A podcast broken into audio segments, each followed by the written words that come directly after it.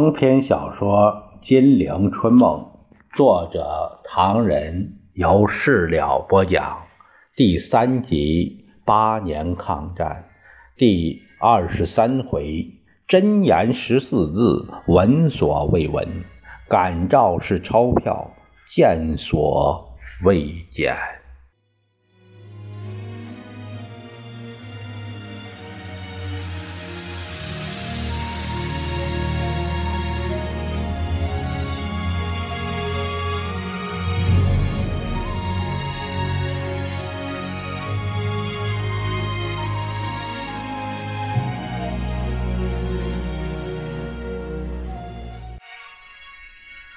蒋介石揉揉太阳穴，敲敲头皮，打一打，打一打。永之的意见耐人寻味，有点道理。让我想想，呃，抗战不如参战，参战不如观战。他招招手，吩咐侍卫到陈主任公馆看看，身体已经好了，请他过来。宋美龄加了一句：“如果陈太太也在，请她一起来。”待侍卫出门，张群揉揉肚子：“呃，我吃的太饱啊，站着说吧。”他把双手放在了腰后。庸之先生说的的确有道理，不过兄弟以为何必乱，战必败，败而言和，和而后安更为具体。呃，再说一遍。蒋介石虽然皱着眉头，他满脸的笑容。叶金说的好像，好像和尚庙里求签。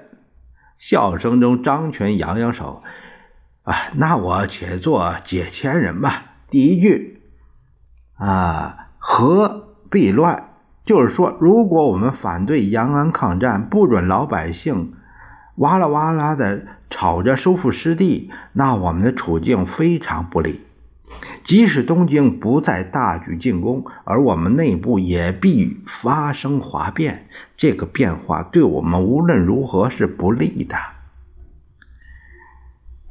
蒋介石直晃脑袋，心中暗吃一惊。张群这句话说中了他的心坎可是孔祥熙才问：“为什么呢？”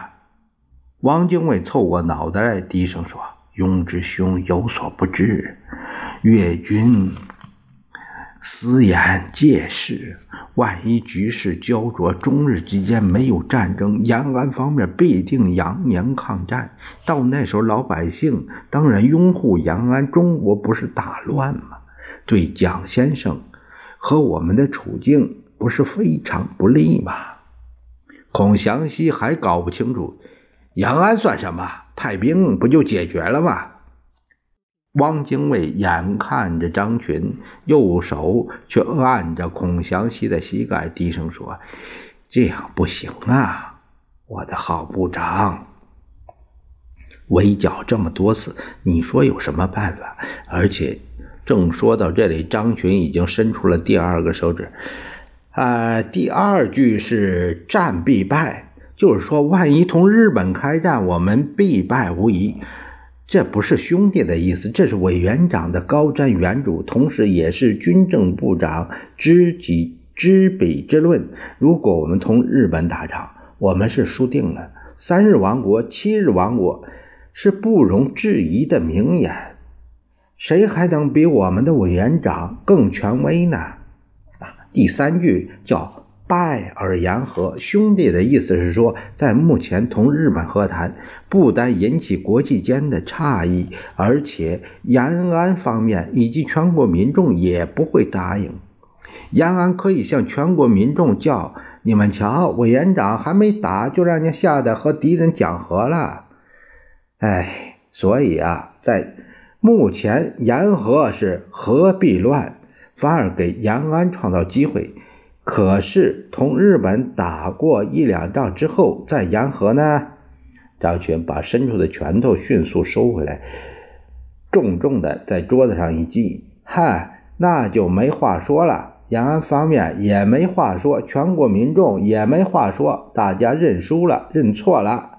全中国民众那时候才明白过来，他们觉悟。呃，觉悟到委员长不做抗战的准备，幸而委员长不决心同日本打，否则亡国灭种真是不堪设想。日本是处心积虑拥有强大的海陆空三军的国家，我们算什么？我们什么准备都没有，凭什么打？张群大声疾呼。所以。拜尔言和，没有人敢说一句反对的话。如果延安还反对，那就让共产党和日本人打好了。哼，我相信到那会儿，我们都不会反对让共产党同日本打。蒋介石先是微笑，汪精卫接着大笑，到后来整个院子里都笑成了一团。最后一句，张群慢前一步，面向。暮色苍茫的山峦，是和而后安，这是最重要的一句。为什么呢？我们同日本打过几仗，我们败了，我们和谈成功了。好，到那时，我们同日本不再是敌人，而是朋友。主张收复失地、全国抗战的是共产党。现在该让我们的朋友出面解决共产党问题了。张群高大的身躯倏地一弯，双手一摊，用着语重心长的话说道：“不是吗？这个‘安’字不是达到了吗？共产党一解决，还有谁谁一天到晚叽里哇啦的吵着人睡不着呢？”经过短短的沉默，院子里迸发出狂热的掌声，夹着汪精卫的喝彩声。蒋介石却好像无动于衷似的，闭目思索。只听他喃喃地说：“叶君说的有道理啊，和必乱，战必败，败而言和，和而后安。”他把眼睛一睁：“啊，好好。”简直是十四字真言。于是大家夸奖十四字真言，背诵着十四字真言。大家围着张群叽叽喳喳，连说带笑。这欢愉情形是近来少有的。正热闹因，陈布雷像一根稻草，在风中吹动似的，摇摇晃晃地来到园中，顿时又引起一片寒暄。宋美龄说。太太呢？呃，他病了。怎么他也病了？呃，因为照顾我的病，我好了，他治不住了，只好躺着。布雷兄啊，住得很近吧？汪精卫大为夸奖布雷兄道德文章。渤海同亲，上一次我身居一邦，还有不少人问起阁下的大名呢。陈布雷心头好欢喜，呃，那怎么敢当？我就住在五十四号，同外交部徐次长为邻。近来山中灌溉如云，行政院各部会，呃，多移到山上办公，非常热闹。设下隔壁即为谈话会的招待所，所以杯中之酒虽空，呃，座上之客仍满，热闹极了。不来，哎来，刚才我们谈了一阵子，越军说了十四字真言，我以为值得考虑，就同越军上，呃，招待所深谈深谈。蒋介石说罢，举起手杖，便邀请。汪精卫往外走，回过头来对孔祥熙夫妇和宋美龄说：“你们打桥牌玩吧，我同赵明兄到外面走走，看看瀑布。”蒋介石一行刚折到山径，戴笠率领着几个官佐正迎面过来，啪的一个立正：“雨农明天就回南京，请示领袖有什么？”一等，蒋介石忽有所思。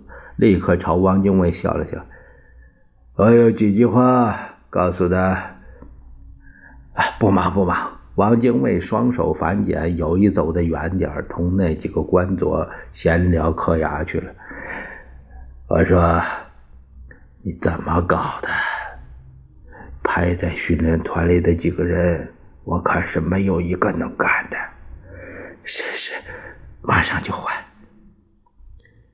你告诉他们，从各省来的中下级军官是我最重视的一批人，当然一批文官也是我所重视的，但不归你们管，你们专对付军官好了。当他们毕业那一天，或谈话会结束那一天，快要回去的时候，应该把现款放在红包里，个别的秘密的送给他们，告诉他们说这是委员长给你的旅费。特别注意，这笔钱不是固定数目，因人而异。如果是个穷光蛋，给他一百块大洋足够。如果这个人有几个钱，那就两千、三千也不算多。报告领袖，呃，以往几次愚弄就是根据这个，要他们去照办的。我说，蒋介石把手杖使劲往那石头上一砸。那我告诉你吧，那几个真是混蛋，根本不懂得为什么我要送给他们钱。我这样做。贯彻我的精神感召，他们拿到钱后知道，只有我委员长对他们好，他们的老上司根本不足信赖。试想，一个穷光蛋拿到白花花一百大洋，心头是怎样想啊？啊，他会想：我跟随某某人多年，这个老上司给我什么了？现在奉蒋委员长之命到庐山听训个把月，好吃好住，临走还拿一大笔钱。有生以来从没拿到过，就这样我的精神感召就成功了。所以每个对象必须调查清楚。比如那个四川军官，你必须知道他跟刘湘多少年了，家里有多少田地，生活阔绰不阔绰。如果是个小富翁，绝不是一百块大洋可以打发的，至少也得五千甚至一万再出头。啊，报告领袖，那那那那什么？那钱太多了，他们不敢做主。混蛋！蒋介石低声骂着：“钱多怕什么？要不要他们赔？这些地方花钱。”要该挥金如土，不该花钱的地方一毛不拔。跟了我这么多年，难道这点道理不懂？呃，是是，最近一个时期，手下的混蛋把我气坏了。他们把江浙皖川、陕甘、前滇各省的军官统一办理，每人一百，简直不像话。陕西、甘肃、贵州各省地方穷点儿可能够了，其他地方一百块钱还不够填牙缝。试问我的精神感召还有什么效力？是是是，幸亏我发现的早，给他们补了。蒋介石瞅了一眼岩石上的汪精卫等人，马上给我弄好这件事，明天不必下山对付那些学生。不去就够了。蒋介石挥动着手杖：“我有课不讲了。不过学员回乡拿旅费，还不算是我感召的最主要目的。必须同他们手下重复提醒：当这些人拿到钱以后，显出很感动的样子，你的部下便应该开口，就说有个好朋友没有工作，希望这个人回去以后替他想办法，随便找个差事。”那么，如何派出得力干员分配到每个主席的机密地方办事，就是你最重要的使命了。是，是是。戴笠始终立正着。明天上午到我这里来一趟。是，是，是。赵明兄，蒋介石笑吟吟地走到汪精卫跟前，把你久等了。王精卫回过头来，右手指着山林深处：“很好，很好啊！平生难得半日闲，这几天真是心旷神怡。再往下去就是出尘之乡了。”赵明星，好说。蒋介石亲亲热热的拉着他的袖子，布下了时机：“老兄大才，怎么可以有出尘之想啊？”如果你真的做了和尚，第一个埋怨我的恐怕是碧君嫂夫人，能放过我才怪。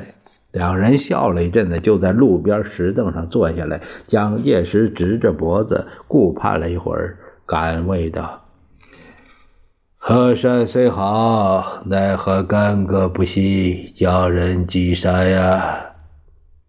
汪精卫眼珠咕噜的一转，他微叹地说：“是啊，天下本无事，庸人自扰之。恨只是恨延安那批人。”分明谈不上招架之功，却拼命的号召抵抗。那些老百姓也哇啦哇啦跟在他们屁股乱嚷。他以手击膝，还有那些大学教授、社会名流，竟然也像喝了迷魂汤一样，吵着要抵抗啊！哎，还有一些有钱人，竟然也符合共产党的说法。要抵抗啊！要抵抗啊！哎呀，凭什么抵抗？有什么抵抗？共产党是穷光蛋，反正拼命算了。那有钱人又何苦来呢？赵明兄，对极了。蒋介石抓着头皮。前一阵儿六十三代张天师来看我说，共产党有邪术。呃，不大相信。不过，根据老兄以及雨农和国父他们的情报，共产党真像有邪术一样。哎呀，那就让江西的龙虎山张天师做法好了。两人又笑了一阵子。汪精卫放低了声音：“岳军这个人真了不起，刚才他那十四字真言真有分量。”他向四周看了看，我说：“如果杨永泰不死，今天的空气可不同啊！一定没人敢说抗战，就是有人说，也没人敢喝呀。”蒋介石听他提到了杨永泰，凝望着点点繁星，不作声。汪精卫以为他心头难过，他劝着说。人死不能复生，何况岳军他们精明能干，也不弱于永泰。呃，到底是谁下的毒手？有人说是共产党，有人说是刘如隐，也有人说……蒋介石立刻截止了，不必提了。民国二十五年，永泰。出任河北省主席，根据一般情形，这笔账也不能算到延安头上。他欲言又止。这件事我实在也不清楚，不过赵明兄不是外人，我可以把我知道的告诉你。永泰就因为太能干，遭人暗算了，是吗？我可以告诉你。那是永泰同我在一起，各方面的人都来找我。你说永泰用什么办法来对付一姐啊？现在想起来真是妙绝了。汪精卫大感兴趣，侧耳听着。蒋介石把两个手掌叠放在手杖上，目送一对男女洋人消失在黑黝黝的山径里，斟酌字句地说。赵明兄，我同你无话不谈，你可不能同人家说。汪精卫忙不迭的答：“那当然，那当然。”东京的朋友曾经问过我，说他们根据可靠的消息，认为永泰是给雨农手下干掉的，所以我今天不能不问问，这样可以。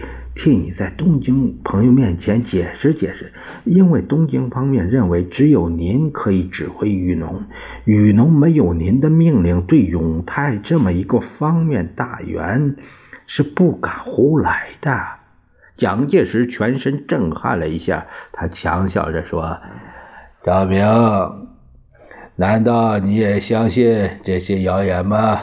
永泰是我的左右手，难道我？”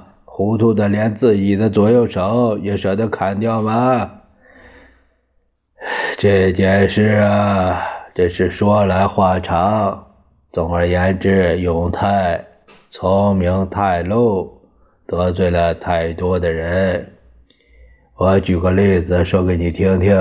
那时候我常住在南昌庐山，很多南京大员到江西来找我商议要事，往往快谈到正题，永泰便入室报告，说是有重要军报需处理。于是我同客人的谈话就就打断。到第二天，客人如果再来，因为头一天还没谈完出轮廓。哎，我毫无印象，必须从头谈。刚谈到正题，永泰又来了。第三天，客人根本不敢再提，因为再提必须从头说起，容易碰钉子。王精卫失笑了，哈，真这样啊？哎，那为什么我来找你的时候，永泰从没有报告我？呃，我记得曾经找过你好几次。蒋介石也笑了，那是因为你的意见看法同永泰完全一样的缘故。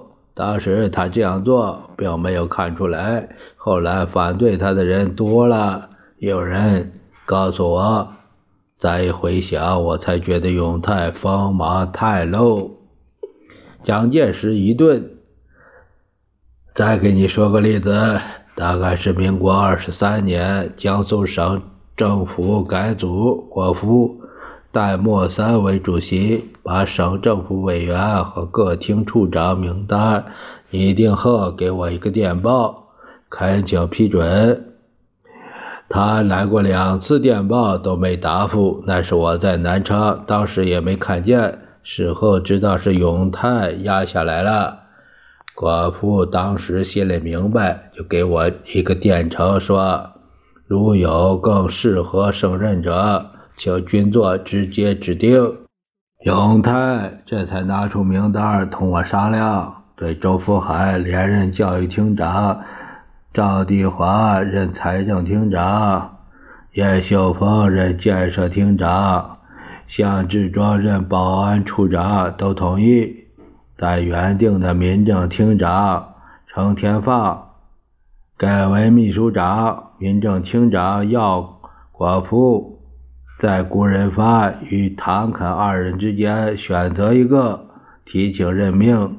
唐顾两人都是剿匪省份的行政督察专员，永泰一再推荐，我当然无所谓。不料闹出个大笑话。是什么笑话？而且果夫他们同永泰之间的误会更深了。那怎么是个大笑话呢？蒋介石把手搁在石凳上，架起一条腿，叹息说：“事后我才知道，国父接到这个复电以后，心里非常不舒服。他知道这是永泰耍的把戏。”我对顾仁发和唐肯根本没有印象。后来国父便去打听，知道唐肯是江苏人，非常老练圆滑，不易应付；而顾仁发山西人，比较憨拙，于是决定选择顾仁发，提请任命江苏民政厅长。于是江苏省政府的改组。成功了。蒋介石顿了顿，永泰虽在江苏省府安插了一个民政厅长，但委员中绝大多数是国父、立夫介绍的。凡是顾仁发提出的案子，省府会议都不通过；而国父要民政厅办的事，顾仁发也搁在一边这样就僵持了好几个月。哼，哎呀，真是像小孩子一样。王精卫失笑了。可是便宜了另一批人，谁呀？那批本来应该换掉的县长和公安局长。哎，他们本来早该下台了，可是因为省府内部闹意见，倒便宜了他们多做了几个月。后来有人挖空心思调查到顾仁发在山西原籍有一个老婆，又在上海娶了一个，派人到山西把郭仁发的原配促着南下，同郭仁发吵开了。郭仁发最初以为乡下老婆来了了不起，打发几个钱就可以天下太平，不料他发妻及背后有人操纵，除向法院控告郭仁发重婚外。还在南京大发传单，把这个民政厅长骂得一钱不值。当然了，国父他们同报界熟，当时很多报纸火上加油，弄得顾仁发下不了台，永泰也没办法护着他。顾仁发终于丢掉了民政厅长，把永泰气坏了。啊，这件事我多少听说了一点王精卫轻轻地敲了敲太阳穴，不过没有你知道的这么详细。我记得顾仁发卸任以后，果夫曾同时推荐程天放、于景堂两个人继任江苏省的民厅民政厅长。不过果夫又当面同我声明，要天放做秘书长。记得后来行政院会议真的通过了于景堂，天放也因此和国方闹翻，反而同岳军他们好起来了。蒋介石斟酌字句：“呃，好些人都这样。老实说，有些地方我的处境也很困难，譬如永泰之死，我自己已经。”很难过，可是听你说东京的朋友还以为是我的主意，实在实在太太……哎，你也不必这样想。王精卫这才暗示来意，东京的朋友只是想了解您对他们的态度。比如两年前杨永泰之死，在东京朋友心中认为是件大事，因为今天永泰如在人世，中国人要抗战的呼声是很难叫得出来的。因此，日本朋友要先彻底明了这个事情再说。这真是认贼作父，杨永泰日发如何？不想他。